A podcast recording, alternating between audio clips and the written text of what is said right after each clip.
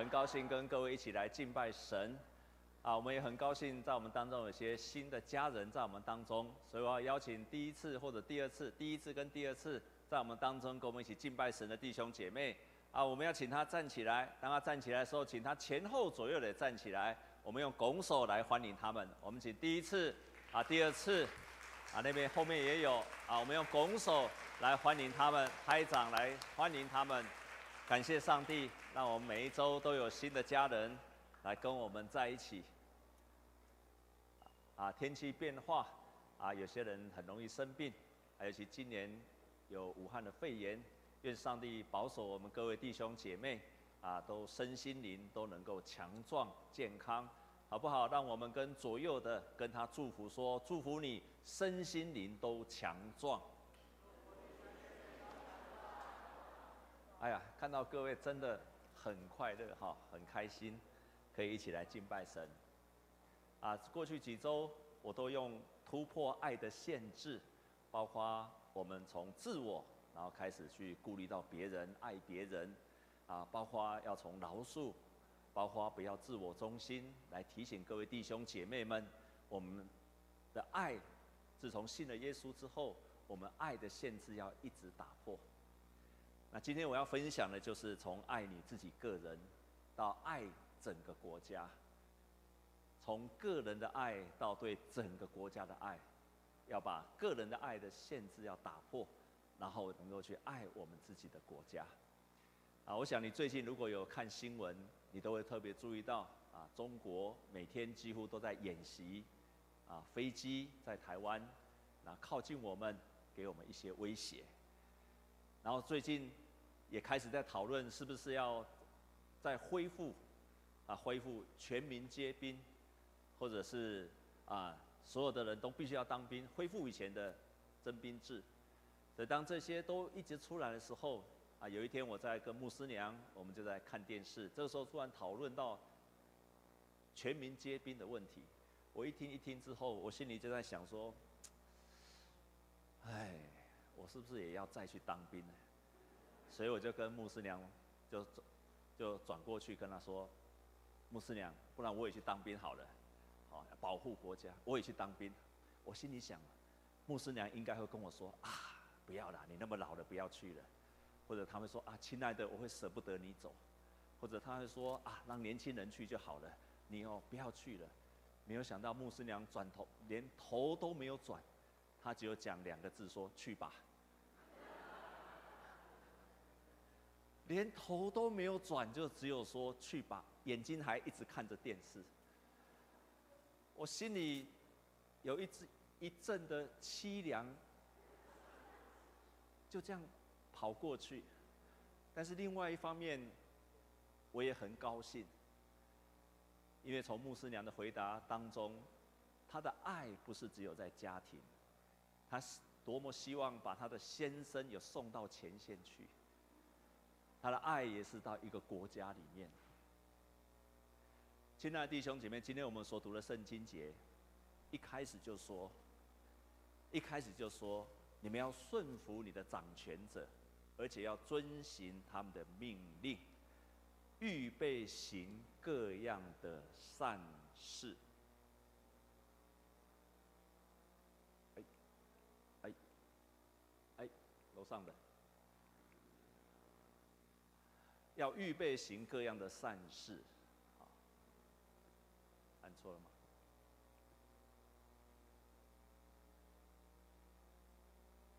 好，所以在这边就是基督徒在这个世界上啊，要顺服掌权者，遵行他们的命令，预备行各样的善事。然后在提摩太也这样子说。我们要为万人恳求代祷，为君王和一切在位的也该如此，使我们可以敬虔、端正、平安无事的度日。在这地方，你可以看到基督徒在对掌权者的态度是这样子的：从耶稣基督来，耶稣就说了一个很清楚的话，说：“我的国不属于这个国，不属于这个世界。我的国若属于这个世界，我的臣仆必要征战。”所以耶稣并不属于这个世上的任何一个国家。他如果属于台湾，中国、美国、澳洲，那当有一天他们冲突的时候，耶稣的国到底是属于哪一国？所以耶稣他说：“我的国不属于这个世界。”因此，基督徒在这个世界上会在不同的国家，我们在不同的国家要顺服我们国家的掌权者，要遵行他们的命令。为什么？因为预备行各样的善事。然后我们要常常为我们的执政掌权者祷告，和君王和一切在位的也是如此。我们可以尽前端正的度日。亲爱的弟兄姐妹们，这个地方就在提醒我们，我们神的儿女，神的儿女是活在一个两个国度的当中，一个是我们活在借着福音耶稣基督的国度里面。另外，又在法律的限制之下，在世上的国度里面，很有名的宗教改革家马丁路德，他曾经这样讲过：他说，基督徒分别是属灵的政府的治理和属世的政府的治理。圣灵借着属灵的治理，也就是说，透过福音来生出基督徒；统治者这个世上的统治者，也透过世俗的治理，也就是法律。来惩治罪恶，借以维护外在世界的祥和与秩序。也就是说，世上的政权是为了让这个世上成为一个有秩序的国度，好让基督徒可以在这个里面过着一个属灵的生活。因此，基督徒是一个活在两个国度的子民。一方面，我们是活在一个属灵的国度；另外一方面，又又活在一个属世的国度的当中。我们一方面。我们受着上帝国度的法则来约束，但是另外一方面，我们又受着地上的、受着地上的政府所约束着。所以在今天我们所读的圣经节的当中，保罗在写这段圣经节的时候，那个时候正是主后六十四、六十五、六十六六年的当中，在那样的世代，基督徒面对到罗马政府极大的逼迫。当时候的尼禄君王、尼禄皇帝，他是非常压迫基督徒的，甚至当他放了一把火把罗马城烧了，他就怪罪是基督徒所做的。所以那个时候，基督徒已经遭受到极大极大的逼迫。在那个极大的逼迫的当中，基督徒没有军队，基督徒也没有武力。可是基督徒能够做的，保罗提醒说：你要为那个在上位掌权的，要为他祷告，好让你可以平安的度日，好让你可以。自由的可以去敬拜神，能够端正你的生活。所以，基督徒就是活在这两个国度的当中。我们一方面受上帝国的约束，另外一方面又活在一个地上的国度里面。因此，在今天所读的，在所读的提多书的第三章的第二节，他说：“不要毁谤，不要争竞，总要和平，向众人大显温柔，因为我们从前也是无知。”悖逆、受迷惑、服侍各样私欲和厌乐，常存恶毒。因此，你在这个世上的国，你在这个世上的国度的时候，不要去毁谤你的君王，也不要增进，你要和平而且温柔，就如同耶稣在世上的时候，他面对压迫他的当权者，耶稣一样是保持温柔的态度。所以，有一个很有名的神学家，他曾经这样讲说。耶稣基督来，并不是要成为一个改革和社会制度的弥赛亚，但是是一个改变生命的救赎主。他不是要来成立一个政党，不是要成立一个政府，他的目的也不是要全面性的改革社会。所以耶稣他很多的学生都是当时候的奋锐党，也就是当时候要推翻罗马政府的革命党。在耶稣的学生的当中，有好几位是奋锐党。他们为什么支持耶稣？因为他们常常支持耶稣，叫耶稣起来推翻罗马政府。在当时候受罗马统治之下的犹太人，多么渴望耶稣能够带头起来革命。可是耶稣基督他不是一个改革社会制度者的弥赛亚，他是要改变我们生命的救赎者。让我们跟左边、右边的人跟他说：“耶稣要改变你的生命。”可是耶稣基督要改变的生命，他并不是要我们成为一个与世无关的基督徒。我们来看下面这个，这个是有一个很有名的基督徒的神学家，叫做优的，他是一个很有名的神学家，他曾经写了一本书叫做《耶稣政治》，在这里面他做了一些总结。他说，在那个当中，我们在什么时候我们可以不需要，我们可以不需要，哦，对不起，看错了哈，啊，对不对？我们什么时候可以不需要？不服从我们的政府，他说有三个条件，就是当违背神清楚而明确的话语跟旨意的时候，我们可以顺从神而不顺从人，也就是当我们的政府他所做的一切是违反上帝明显的旨意的时候，基督徒可以顺从神，但是不需要顺从人。第二个，当政府所做的事情是违反道德规范的时候，假设政府制定的法律是让我们去违反圣经中的道德规范的时候，基督徒为了不犯罪的原则，可以不需要顺服政府。第三个，如果有一天我们的政府规定说你要放弃你的信仰，你不可以成为基督徒的时候，我们在主里听从主的原则，我们可以不需要顺从你的政府。所以基督徒一方面受到地上的政府的法律所规范，可是我们更是听从在天上的上帝对我们的带领。当这两个意见有冲突的时候，弟兄姐妹，在这三个原则之下，你可以不需要听从政府的。所以基督徒在我们所读的圣经说，虽然要顺从执政掌权者，但是在这些在圣经中也清楚的记载，这些都有圣经的根据。清楚的记载，在这些条件之下，你可以不需要顺从政府的带领，你可以反对他们。所以，你如果不清，你就知道吗？在亚洲也好，在许多的国家也好，当那个政府施行暴政，当那个政府压迫人民的时候，你如果有注意到亚洲的历史，包括韩国、台湾。还有中南半岛一些国家，很多人优先起来反抗政府的，都是基督徒。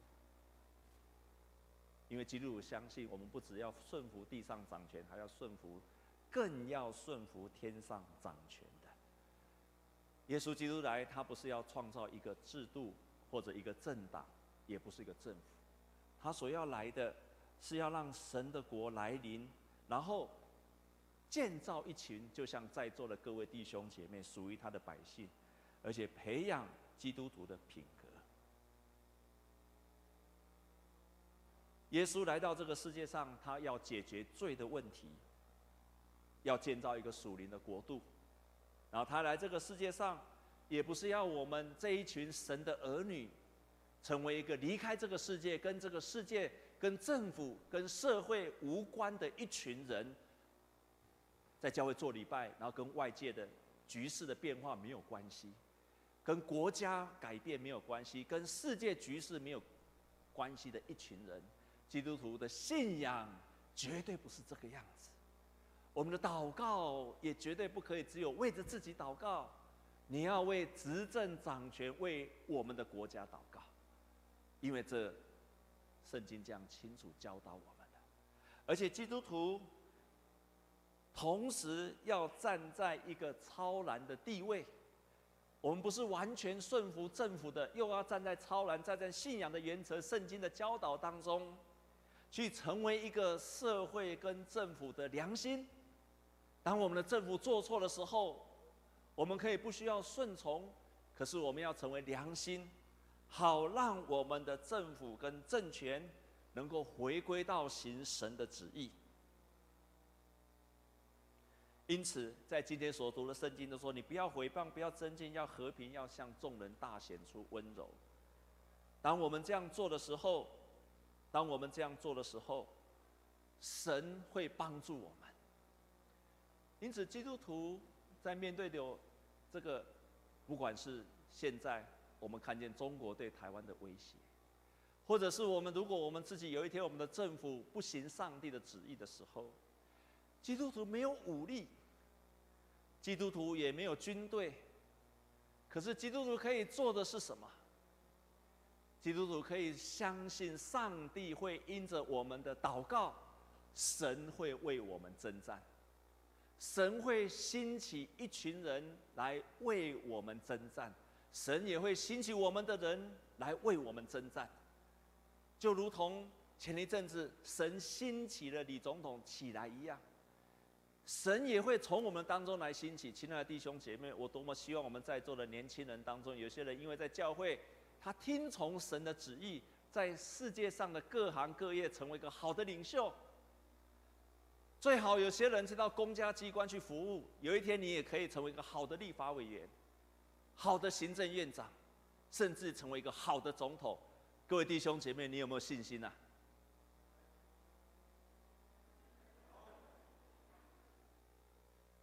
我常常祷告，有一天我们中山教会可以出一个总统，阿妹吗？我这一代可能不太可能了，但是至少我们下一代可以呀。可是这个总统，弟兄姐妹，当总统一定好吗？你看韩国的总统，包括基督徒的总统都被抓去关了。韩国总统从以前到现在，每个都被抓去关。如果有一天我们当中出了一个总统，他也被抓去关，可以荣耀神吗？可是我们如果一个好的总统，一个好的总统，他必须优先是一个好的门徒，他才会当个好的总统。他成为一个好的门徒，他当了在那个职位，他才能够当一个好的总统，他才可以当个好的行政院长。他成为一个好的门徒，他当个总经理，他才会当一个好的总经理。你优先的顺序在属灵的国度上，让上帝来塑造你。成为一个耶稣基督的好的门徒，这就是耶稣来到世界上，他不是跟这个世界没有关系，但是他优先要塑造你的生命，成为一个属灵的神的门徒。然后你在你自己的岗位上，我因着门徒的身份，我在各行各业各个职分上，我为神来发光。但是不是教会要去主政党？过去我们长老教会有一些人，因为帮助了现在的政府，就有很多人到了去当政府的执政，没有作用。我们要做的是什么？我们成为光跟眼，在各行甚至在政府的当中，当我们迫切的祷告，我们扮演我们应该有的角色，神会为我们征战的。在圣经的当中，你不断的、不断的看到神为我们征战。在旧约当中有一段非常有名的故事，那段故事就是犹太王西西家。在以色列的王的当中，多数都是坏的王，可是这个西西家是一个好的王，他从事宗教的改革，重新恢复了圣殿的敬拜，但是这个国家仍然面对着外在的亚述大军的威胁。当他听到了亚述大军要威胁这个弱小的犹太，我常常觉得台湾真的很像犹太，都是在。外面有强敌，然后是个弱小的国家。当犹太被亚述大军要围攻的时候，这个时候西西家王他做了三件事情。第一件事情，他自己到圣殿的面里面去，他谦卑的到圣殿里面去祷告。照圣经所记载，他撕裂他的衣服，他披上麻衣。这两个动作，撕裂衣服、披上麻衣，一个是代表认罪，一个是代表悔改。他确实的认罪，而且那个认罪撕裂衣服，就好像要撕裂你的心肠一样。那个认罪不是一个敷衍式的跟神认罪的一次的祷告，撕裂衣服代表撕裂他的心肠，从心里面真的跟神来认罪，从心里面真的跟神认罪。他成为一个国家的领袖，得罪了神，撕裂他的衣服，象征。他的心肠撕裂了，披上麻衣，象征他的悔改。什么时候你穿麻衣的？好像家人有人过世的时候，你穿麻衣，痛哭悔改。这个西西家王做了这件事情，他没有去找军队，没有去找他的谋士，没有去找他的国防部长，而是到圣殿里面去跟上帝祷告。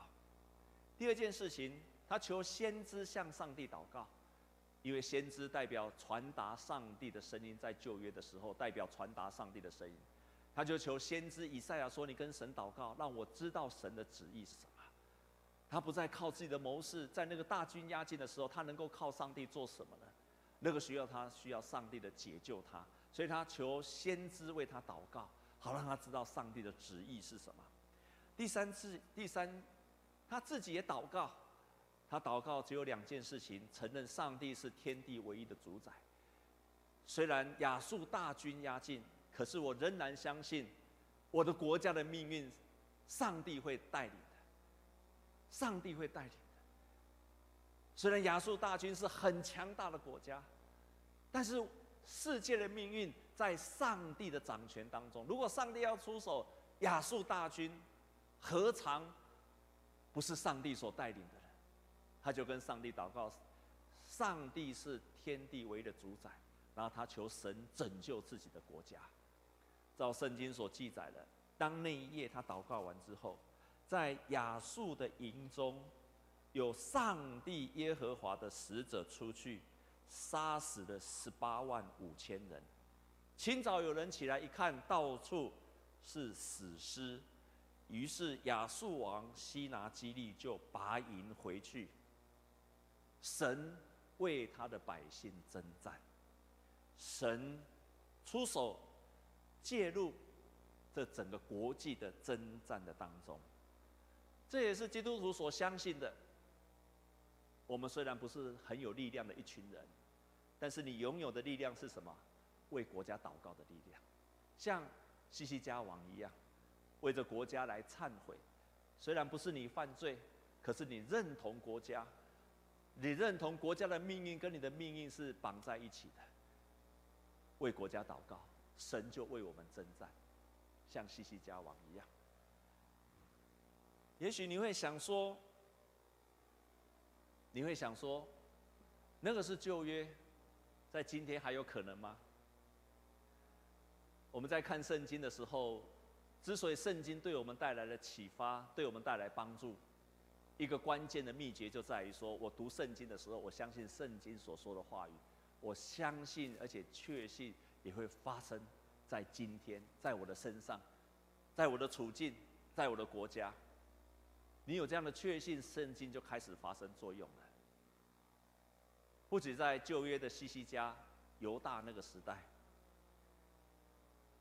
我要跟你说另外一个见证，就是在这个世纪，被基督教称为一个大复兴的国家，就是乌干达。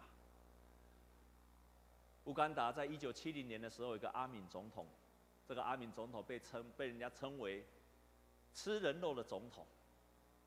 他是一个平民出身的总统，他执政了之后，他开始大屠杀，而且把那个人抓起来，内脏冰起来，要吃的时候再拿出来煮，吃人肉的总统。弟兄姐妹，你很难相信，在台湾这个时代，你很难相信。我曾经到过乌干达，那个村民拿给我那个照片看，那个照片是当他们后来阿敏离开的时候，他们里面的游击队跟政府军在打仗的时候，他们亲眼给我看的那个照片，你很难相信，在这个时代，一个很大的铜锅。那下面生火，他们就把人活生生的丢到里面去，去煮。这是在二零零七年的时候，我去乌干达这个国家，村民让我亲眼看到了这个照片。还有那个时候最有名的就是儿童兵、娃娃兵，刚生出来的小孩子，四岁、五岁、六岁，就开始叫他拿枪。为了让他能够彻底的跟他的家人切断关系，跟他的亲戚村庄完全切断关系，你看人会做到多邪恶的事情？那个娃娃兵怎么出来的吧？那个娃娃兵就是游击队叫那些十岁左右的孩子开始训练他们开始打仗，为了让他们切断彻底的切断他的父母的关系，命令他们拿枪。当场射死自己的父母亲，因为当他打死自己的父母亲的时候，他再也一辈子回不去他的村庄了。羞愧，族人的谴责，让他一生永远回不了他的村庄，只好跟着游击队跑。人的罪恶到如此。你如果没有亲眼看过，你很难相信。所以当我到那个地方去看的时候，我看到这个乌干达。到阿敏上台的时候，在一九七三年，他下令不准教会建立；一九七五年，他开始屠杀传道人；一九七七年，关闭所有的基督教会，除了天主教跟圣公会，而且开始宣布乌干达是一个回教国家，开始把所有的教会全部关掉了。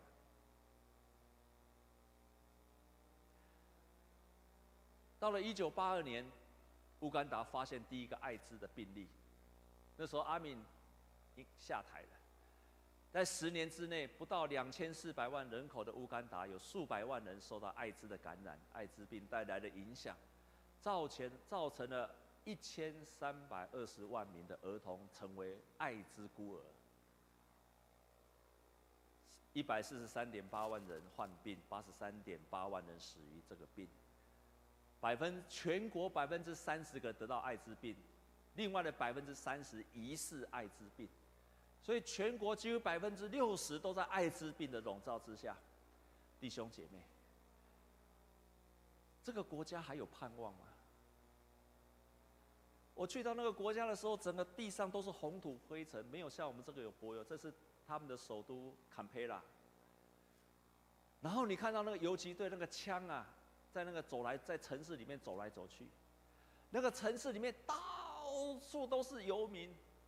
为什么叫游民？因为全部整个首都里面，我从来没有看过这样子，就是全部都是人，打着赤脚，然后大家都在那个城市里面走来走去，走来走去。为什么？因为所有乡村都活不下去了，大家都挤到首都来。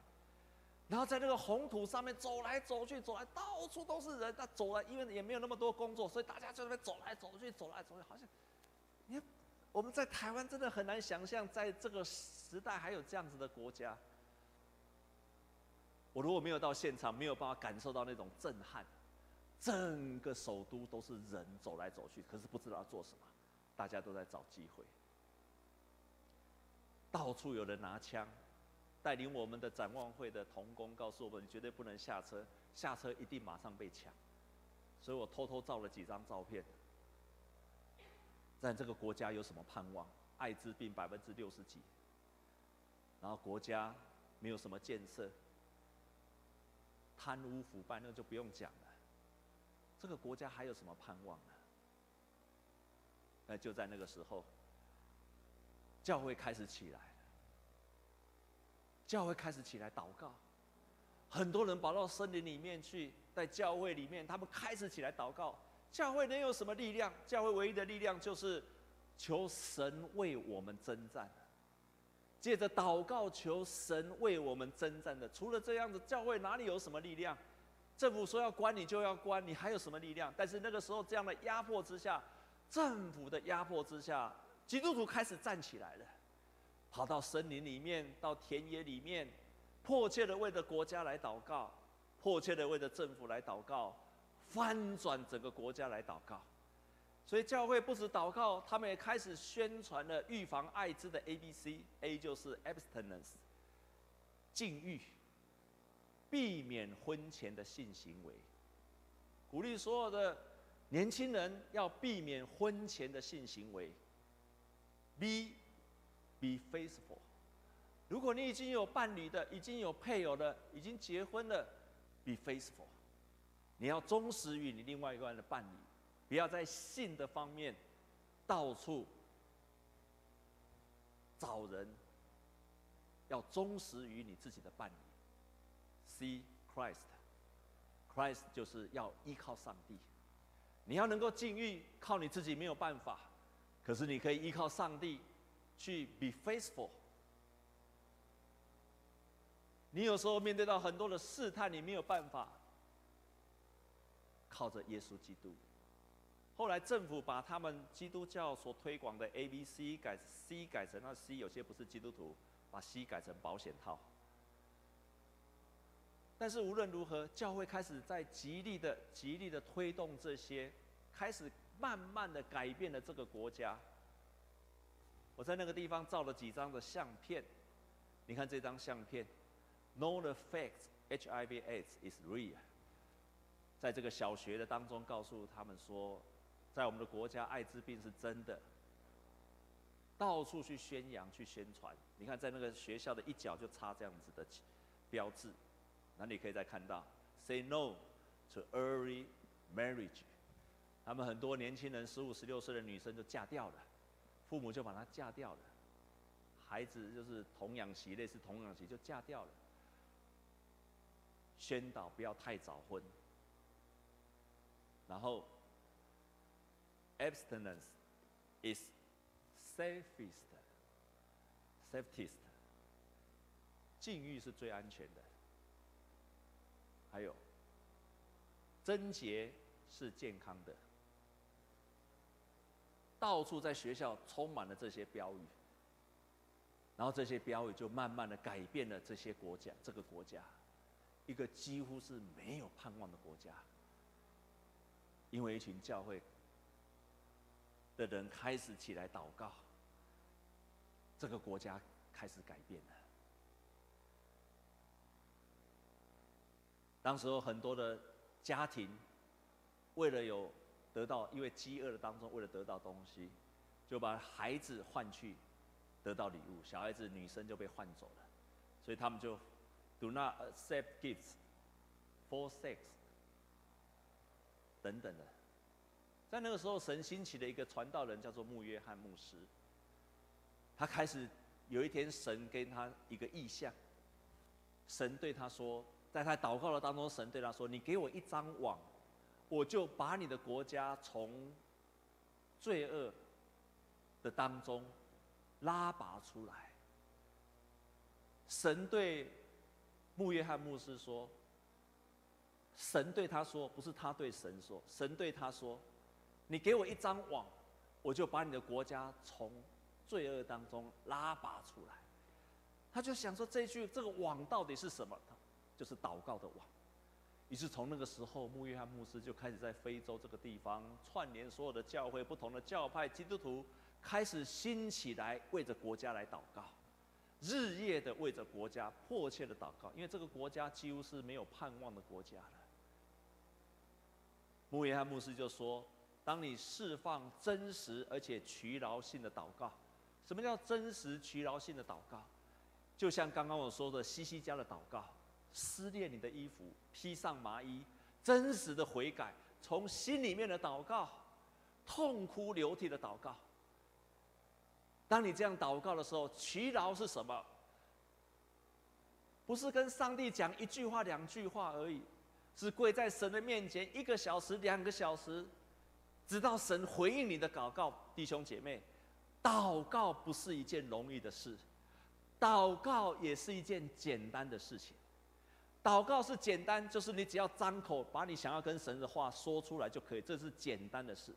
可是祷告不是容易的事情，因为祷告你要迫切，你要迫切是需要花上时间跟体力的，这个叫做劬劳的祷告。要不然你回去试试看。上个礼拜我我鼓励各位回去祷告一个小时，你有这样做吗？你祷告一个小时、两个小时看看。因为你为了迫切的，你迫切的希望你的国家改变，这个穆约翰就说：真实而劬劳性的祷告，在这个国家进入深层的饶恕是多么困难。可是当基督进入这样的境界，就会开始明白，而且开始蒙福，因为可以荣耀神，会使人开始忘记过去多么艰难。基督徒在挣扎的当中选择了正确，而且不选择错误。而且会慢慢的建立起国家的品格，进入神的命定，神会对我们说出救赎的呼召，并启示对国家救赎性的恩赐。当你开始一群基督徒开始这种劬劳性的祷告的时候，那么我们的国家过去的艰难会渐渐的过去，我们会选择正确的道路，国家的品格开始建立起来了。上帝开始救赎这个国家，这一群基督徒，越来越多的基督徒为着他们国家开始祷告。当他们开始这样做的时候，现任的总统出来了，叫做墨索韦尼总统。当他上任的时候，开始对乌干达所有的贪官污吏全部都砍掉，曾经一次砍掉了两千个官员，而且他亲自宣告，他是一个重生的基督徒，他把一些基督徒放在许多政府的岗位上面，他们的税收开始增加了，是过去的八百倍的税收，他们的艾滋病开始下降了，现在。如果我记得没有错，成为非洲最少艾滋病的国家，然后他们的成为非洲经济国家发展当中排名第二名，他一次又一次的因着教会的祷告，还有神兴起这个总统，这个国家开始改变了。这这时间不过是几十年的光阴，一个看起来完全没有盼望的地方。开始有了盼望了。我们今天受到中国每一天的威胁。我们台湾是过去很多的人努力，让我们今天可以享受这些自由跟民主。基督徒能有什么武力呢？能有什么力量呢？我们能够做的就是为国家祷告。我们的爱不再只限于我自己、我的家庭，而是爱我们自己的国家。神让我们在这个地方成长。台湾当然有很多很多不好的地方，还不够好的地方。可是神让我们在这里有美好的意识。台湾，全世界华人最自由的地方，我们正在享受。我们能够做的就持续为我们的国家来祷告。我们一起来祷告。亲爱的主，帮助我们，帮助我们。谢谢你让我们台湾从过去到现在享受这么好的生活。我们比起许多华人的世界跟国家，我们真的享受太多了。我们在物质方面不至于缺乏，我们在许多的自由民主，我们享受非常多。主啊，我们盼望当我们享受之际，我们也提醒我们自己，盼望我们的国家能够脱离。偶像的崇拜，盼望我们的国家能够走上你所喜悦的道路，盼望我们的国家能够面对强大的威胁，我们能够勇敢站立。主啊，我们需要你，求你祝福台湾，让台湾成为许许多多国家美好的见证。我们将祷告，靠着耶稣基督的圣名，阿门。